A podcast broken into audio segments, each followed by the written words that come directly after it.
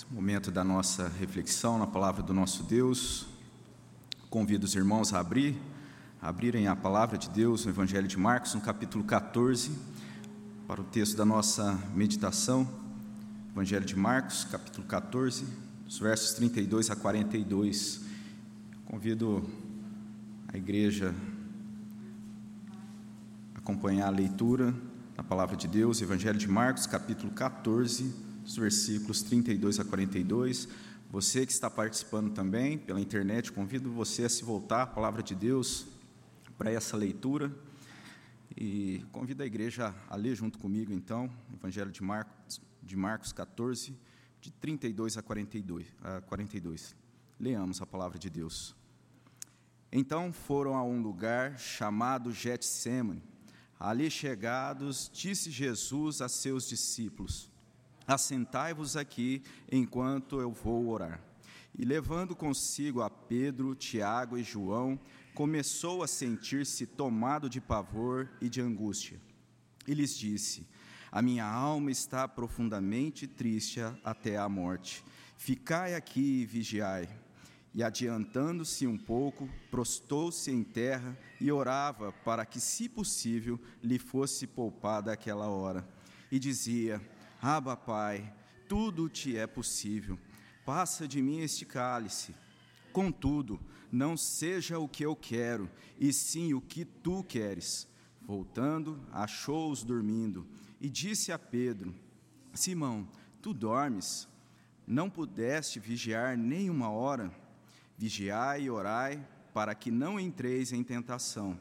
O espírito, na verdade, está pronto, mas a carne é fraca.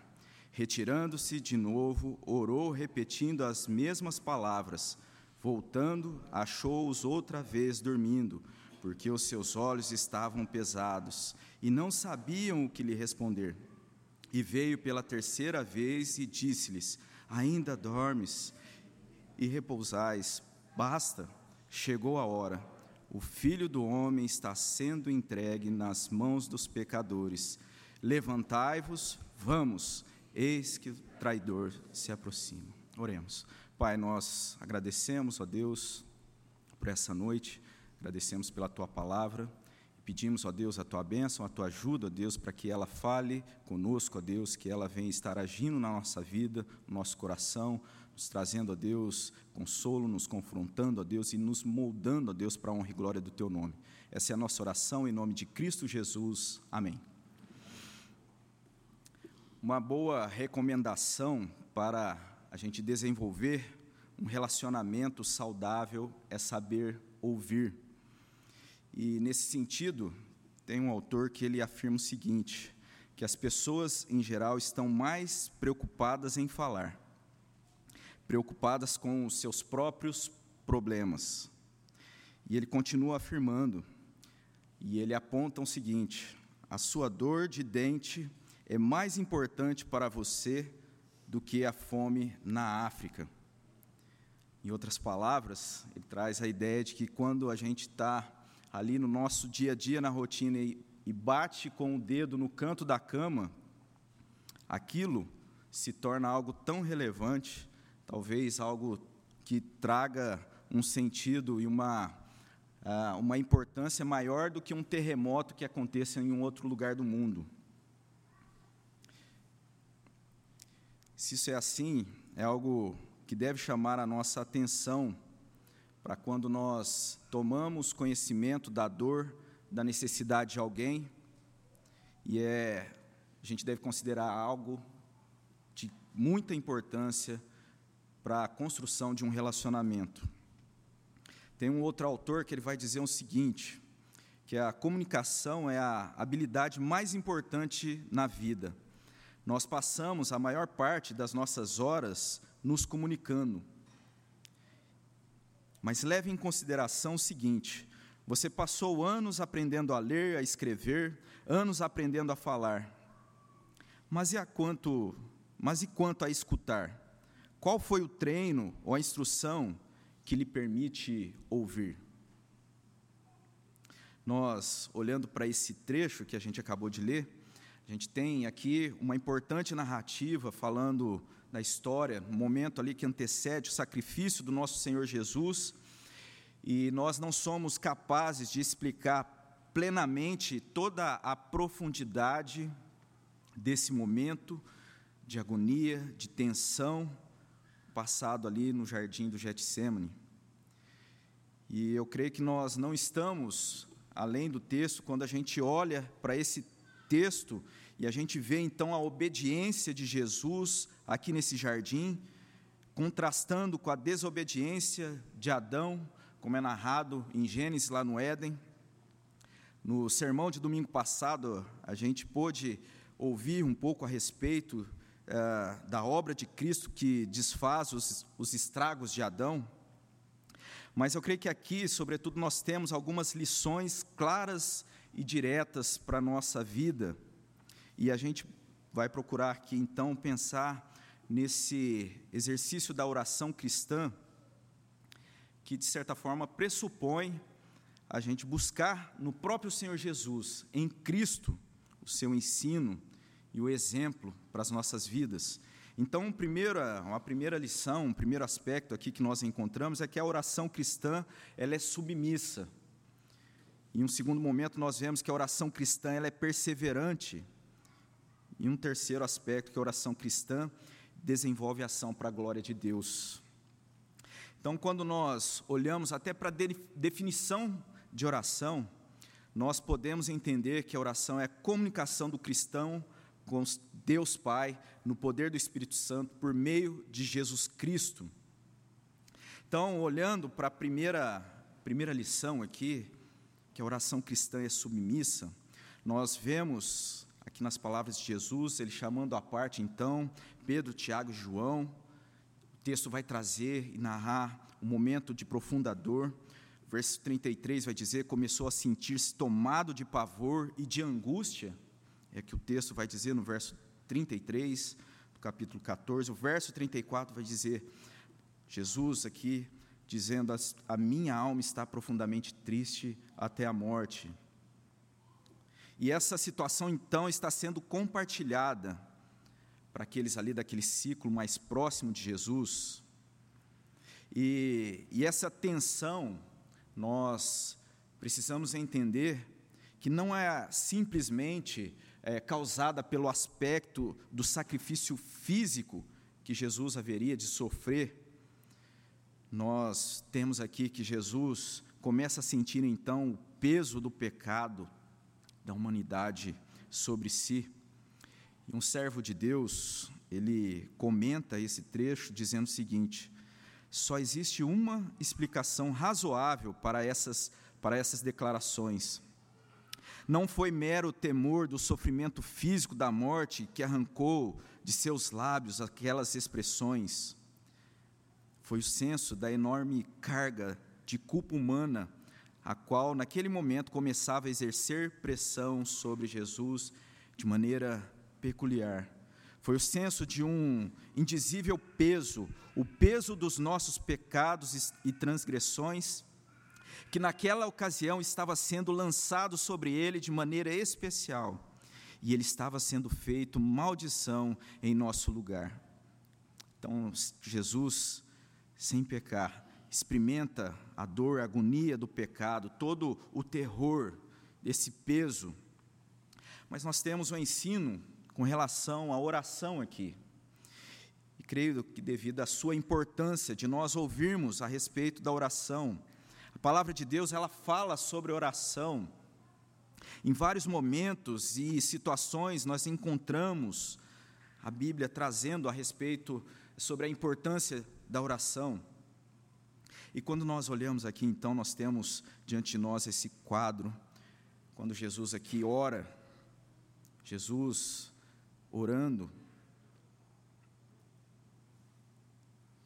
como nós é, pensamos na quarta-feira, no culto de oração passado, e existe um perigo muito grande de, no exercício da oração, nós cairmos no erro de uma, de uma oração ritualista. E o que vem a ser isso? É o pensamento de que a orar, então, naquele momento, naquele lugar, em tal horário, Deus vai abençoar. Vai abençoar aquele determinado objetivo, uma ideia mecânica, pragmática, ou ainda o erro da oração legalista. Deus vai abençoar pelas minhas próprias virtudes e merecimentos.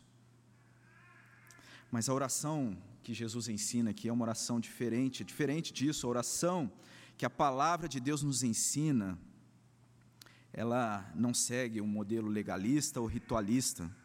E mesmo no Antigo Testamento, quando nós olhamos lá para Provérbios, a oração traz o sentido de relacionamento, relacionamento do filho para com o pai, as palavras de sabedoria.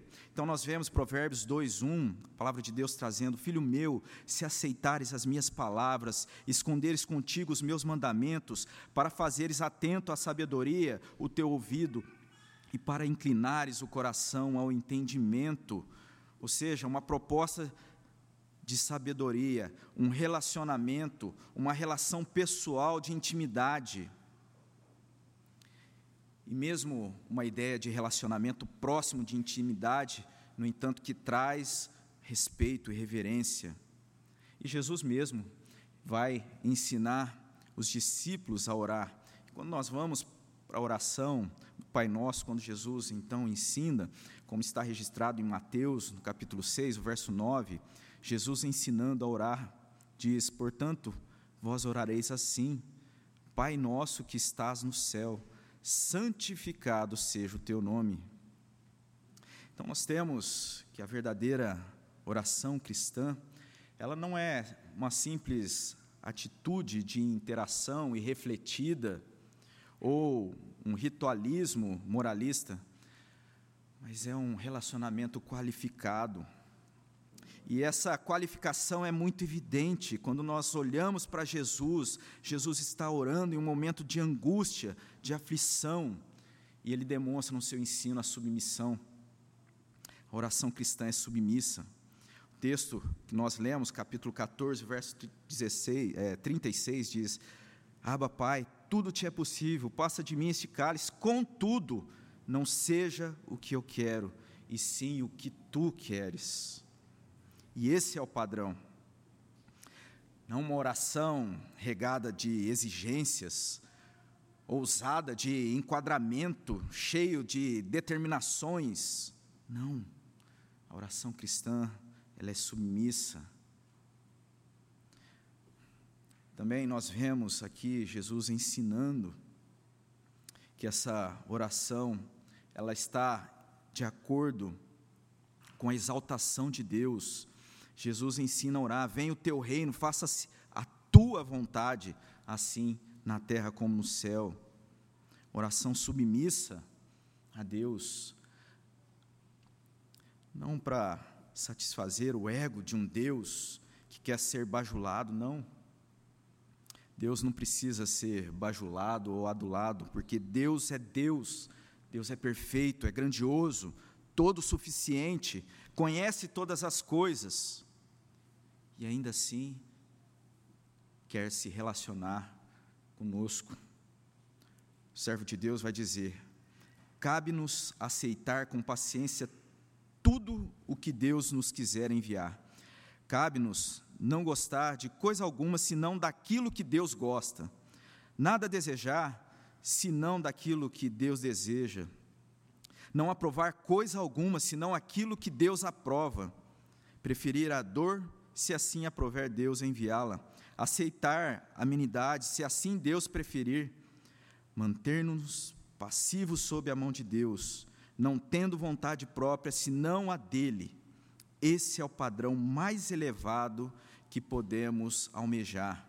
A conduta do nosso Senhor no Getsemane serve-nos de modelo perfeito quanto a isso.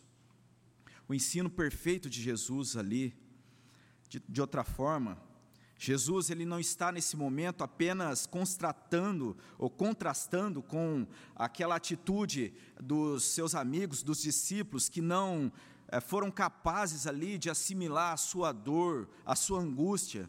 Jesus não está apenas demonstrando ah, um, um, exercício ou a prática de, um, de uma formalidade, Jesus está ensinando relacionamento com o Pai, um modelo de oração cristã, oração que é submissa a Deus.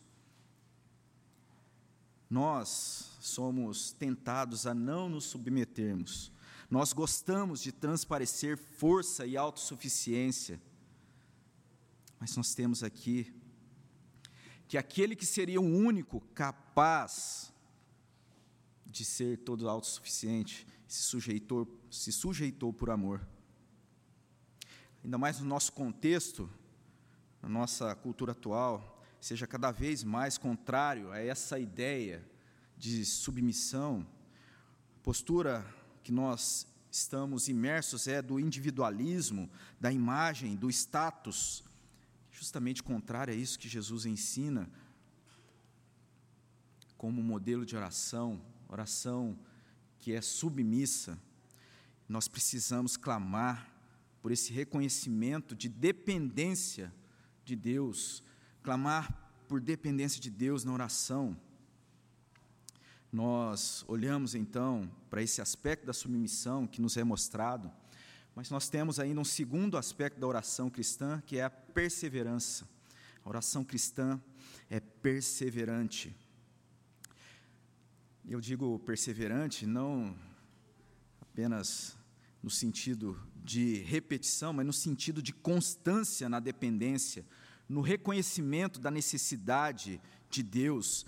Jesus, aqui, então, nesse momento, estado de humilhação para cumprir o plano de salvação, ele está mostrando aqui a dependência.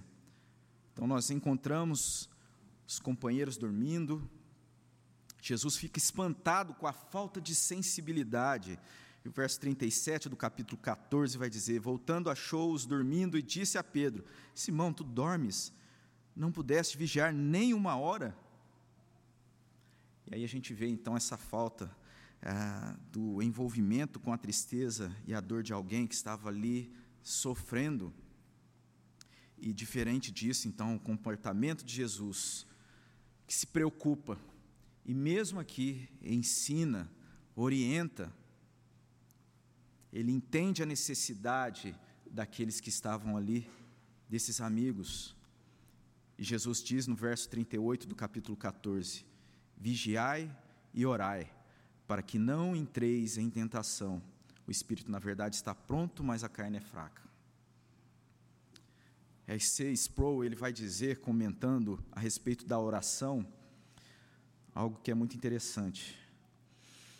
Nem toda tentação procede de Satanás, pois Tiago diz também que somos tentados por nossas próprias cobiças. Lá em Tiago 1,13, que, tem, que nós encontramos: Ninguém ao ser tentado diga, sou tentado por Deus, porque Deus não pode ser tentado pelo mal e Ele mesmo a ninguém tenta. O mal inerente no coração do homem é capaz de tentar, de tentar o homem sem a ajuda de Satanás. E esse servo de Deus prossegue falando a respeito do ensino da oração de Jesus ali no Pai Nosso, quando nós temos: Não nos deixes cair em tentação, mas livra-nos do mal. Esse servo de Deus comentando esse ensino de Jesus, ele diz: O apelo para evitar a tentação e a repetição por livramento do, do mal são uma e a mesma coisa. A tradução desse versículo em português não é a melhor, porque o mal qual Jesus falou não é um mal no sentido geral. No grego, a palavra traduzida por mal é do gênero neutro. E nessa sessão, a oração do Pai Nosso, a palavra que está aqui, ela tem o gênero masculino. Jesus estava dizendo que nós devemos pedir ao Pai que nos livre do maligno, das investidas que Lutero chamou de desenfreados ataques de Satanás, o inimigo que deseja destruir a obra de Cristo nesse mundo. E nós, nessa manhã, ouvimos na exposição do reverendo Gilberto, em 1 Tessalonicenses, quando Paulo ali se preocupa com as investidas de Satanás. E essa ideia não é uma invenção. Então, em 1 Tessalonicenses, no capítulo 3, o verso 5, as palavras de Paulo ditas: Foi por isso que, já não me sendo possível continuar esperando, mandei indagar o estado da vossa fé, temendo que o tentador vos provasse e se tornasse inútil o nosso labor. Em outras palavras, existe uma necessidade constante de sermos sustentados no poder de Deus para enfrentar as lutas, enfrentar as tentações e o tentador.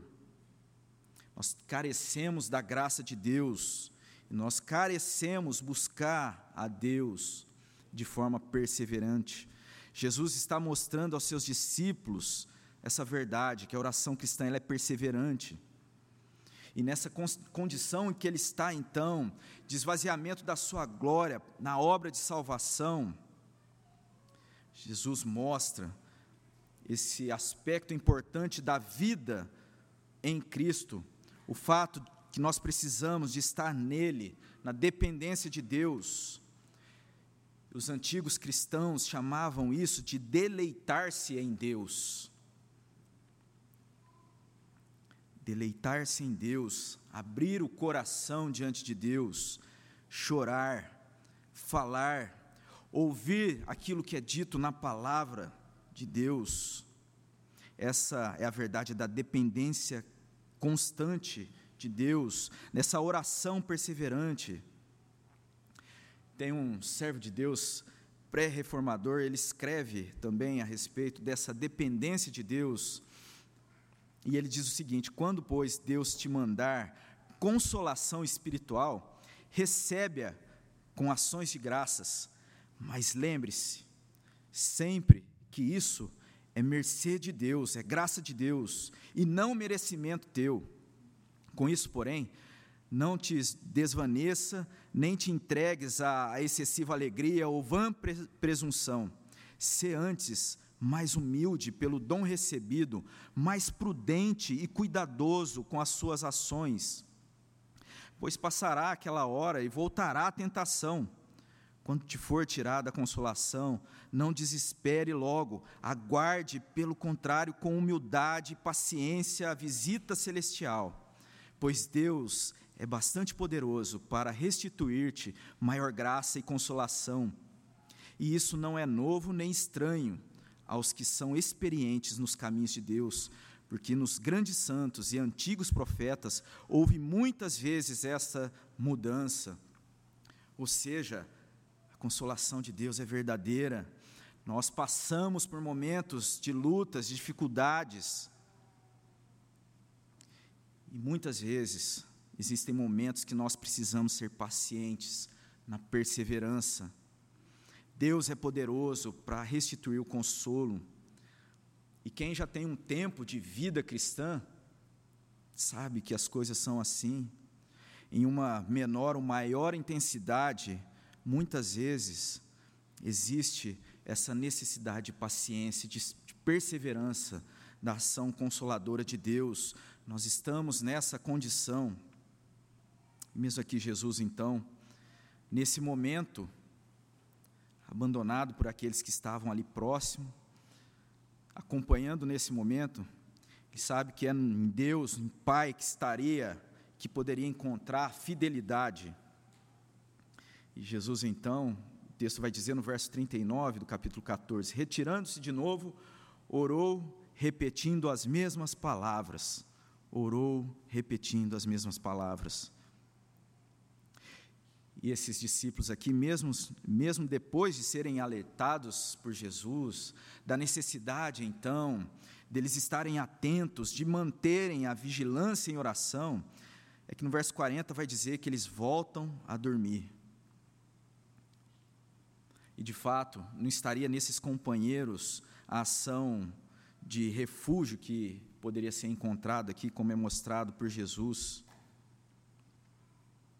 Não que não exista bênção da, na comunhão, não exista consolo no, na, na vida comum entre o povo de Deus, na amizade, sim. Isso muitas vezes é dito na palavra de Deus, que nós temos a bênção de Deus sendo derramada na companhia de outros crentes, na comunhão, na amizade, mas todas essas bênçãos só são desfrutadas porque Cristo, o único que seria merecedor de todo amparo, de todo consolo, sofre para pagar o preço da justiça de Deus. Ele sofre nesse estado de humilhação, da encarnação, sofre na cruz, quando ali desamparado recebe todo o castigo que seria nosso, sofre para pagar a dívida que não poderia ser paga por nenhum outro. Em razão dessa dívida ter sido paga, nós olhamos então para esse cenário e vemos aqui esse comportamento de sonolência que é demonstrado aqui então na vida de Pedro, desses companheiros Tiago, João. E se a gente for honesto, isso aqui reflete o nosso comportamento muitas vezes. E um comportamento que precisa ser combatido. Uma situação que necessita de despertamento. O despertamento não por um dia, um despertamento não para enfrentar uma situação, mas um despertamento para a vida, porque isso pertence à vida cristã. Isso é o alvo da oração cristã, oração cristã que é perseverante.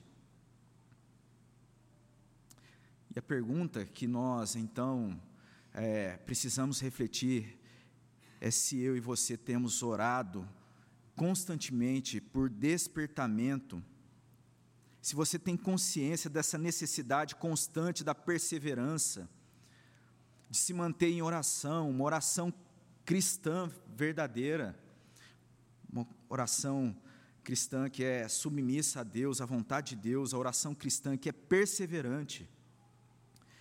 E um segundo aspecto nós encontramos a respeito da oração aqui, que a oração cristã, ela desenvolve ação uma ação prática para a glória de Deus. E esse aspecto da oração é muito verdadeira, porque muitas vezes o risco de uma vida que se diz uma vida de oração, muitas vezes pode levar para uma postura fatalista do tipo que, ao passar por uma situação, por uma luta, simplesmente ah, coloca-se em oração mas uma oração que não desenvolve para uma ação prática, para uma, uma atitude, uma postura que se diz muitas vezes espiritualista, mas é uma espiritualidade apenas de aparência. E essa postura está sendo, sempre sendo quebrada na, na palavra de Deus. Tem um texto que traz muito essa necessidade, então, da oração cristã estar envolvida também com a atitude, com a prática, com ações. Lá em Neemias, no capítulo 4, verso 8 e 9, nós temos um contexto ali, um contexto de avivamento, como a gente viu também na escola dessa manhã, quando a gente pensou a respeito do despertamento espiritual na na aula da escola dominical.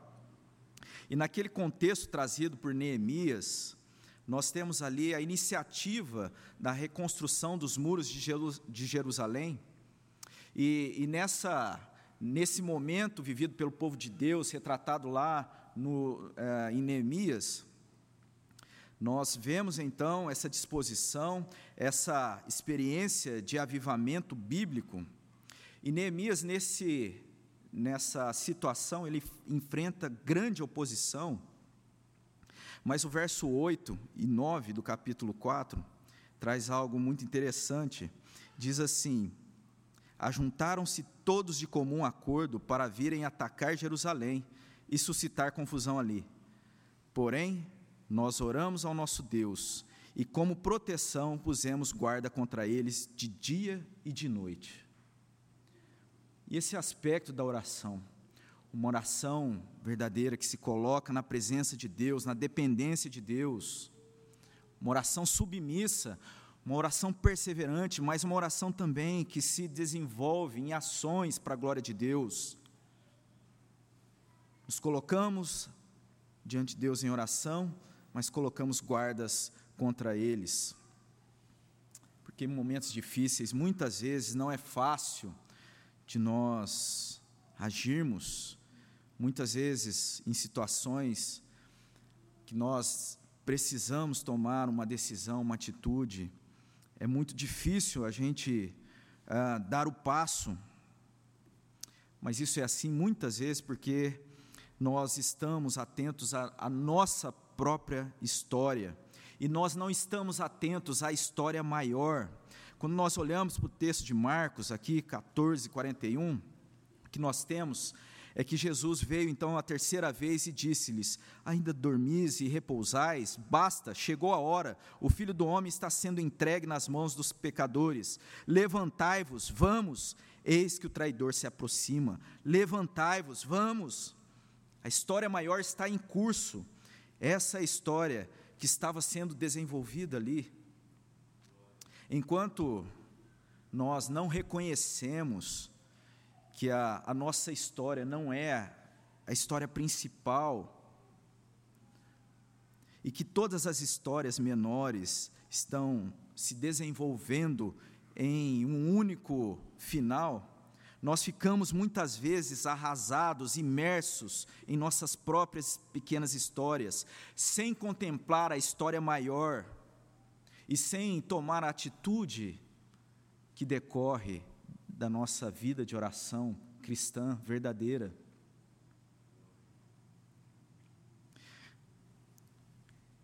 O servo de Deus escreve, eu concordo com as palavras que ele diz, diz o seguinte: o propósito da Bíblia é nos ajudar a conhecer aquele que está no centro do palco, de forma que possamos viver como, com uma mentalidade da história de Deus decidindo e agindo de maneira que se adeque dentro do enredo da história dele. A Bíblia não foi dada para resolver todos os nossos problemas, somente a eternidade fará isso.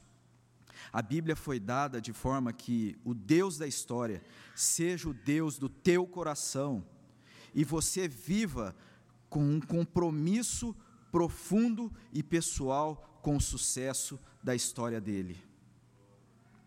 Caminhando para a conclusão, eu creio que daqui a gente pode fazer algumas considerações, pensando que se a Bíblia foi dada com o propósito de revelar, de revelar a Deus, e revelando a Deus, nós devemos responder se o nosso coração, de fato, está comprometido, está com esse compromisso profundo e pessoal com essa história maior se a nossa vida está ligada e comprometida em Deus, com a Sua palavra, com a Sua verdade, porque esse compromisso profundo e pessoal se torna básico para qualquer ensino que a gente busque na palavra, qualquer ensino que a gente procure encontrar na palavra de Deus.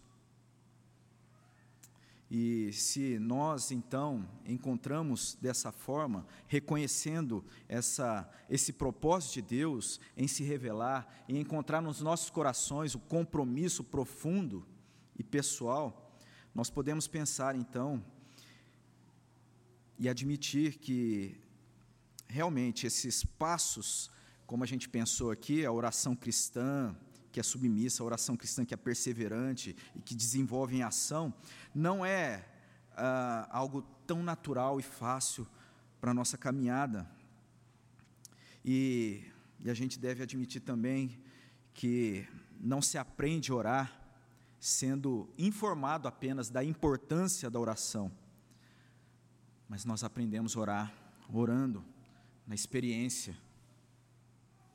E aqui a gente vê então Jesus sem precisar aprender, mas se submetendo a essa situação de dor, de angústia, de sofrimento para nossa, para nossa salvação, ele nos ensina. E nós precisamos então caminhar em uma direção diferente daqueles que só importam consigo mesmos, daqueles que muitas vezes o que é mais importante é aquilo que acontece com a sua própria realidade, com a pequena história do seu próprio contexto que não consegue então reconhecer a dor do próximo, que não reconhece talvez a própria dificuldade e a necessidade então de sustentação em Deus, nós precisamos desfrutar da bênção incontestável da oração e da comunhão com Deus, e nós precisamos também aprender com Jesus sobre o amor, sobre a entrega, o amor ao próximo. Jesus que sofre com o próximo, que se importa, que está junto. Eu gostaria de terminar ah, fazendo a citação aqui do livro Evangelização e Discipulado, do reverendo Misael, e ele diz algo muito interessante nesse sentido. Sim, é verdade, precisamos orar por nós mesmos, pelas situações que nos afligem, mas precisamos, com certa urgência e consciência, admitir que precisamos orar para que Deus nos dê sempre um verdadeiro coração piedoso. Carecemos que Deus nos ajude a identificar, a nos identificar com as pessoas, assim como Cristo se identificou assim como Cristo se identificou conosco na encarnação, e que nós possamos sentir com elas, com as pessoas, nos termos do cântico: ame ao Senhor, que diz: ame ao seu próximo como se fosse você, como se a dor que ele sente fosse a que sente você, ame ao seu próximo como se fosse você, como se a dor que ele sente doesse mais em você. Vamos orar?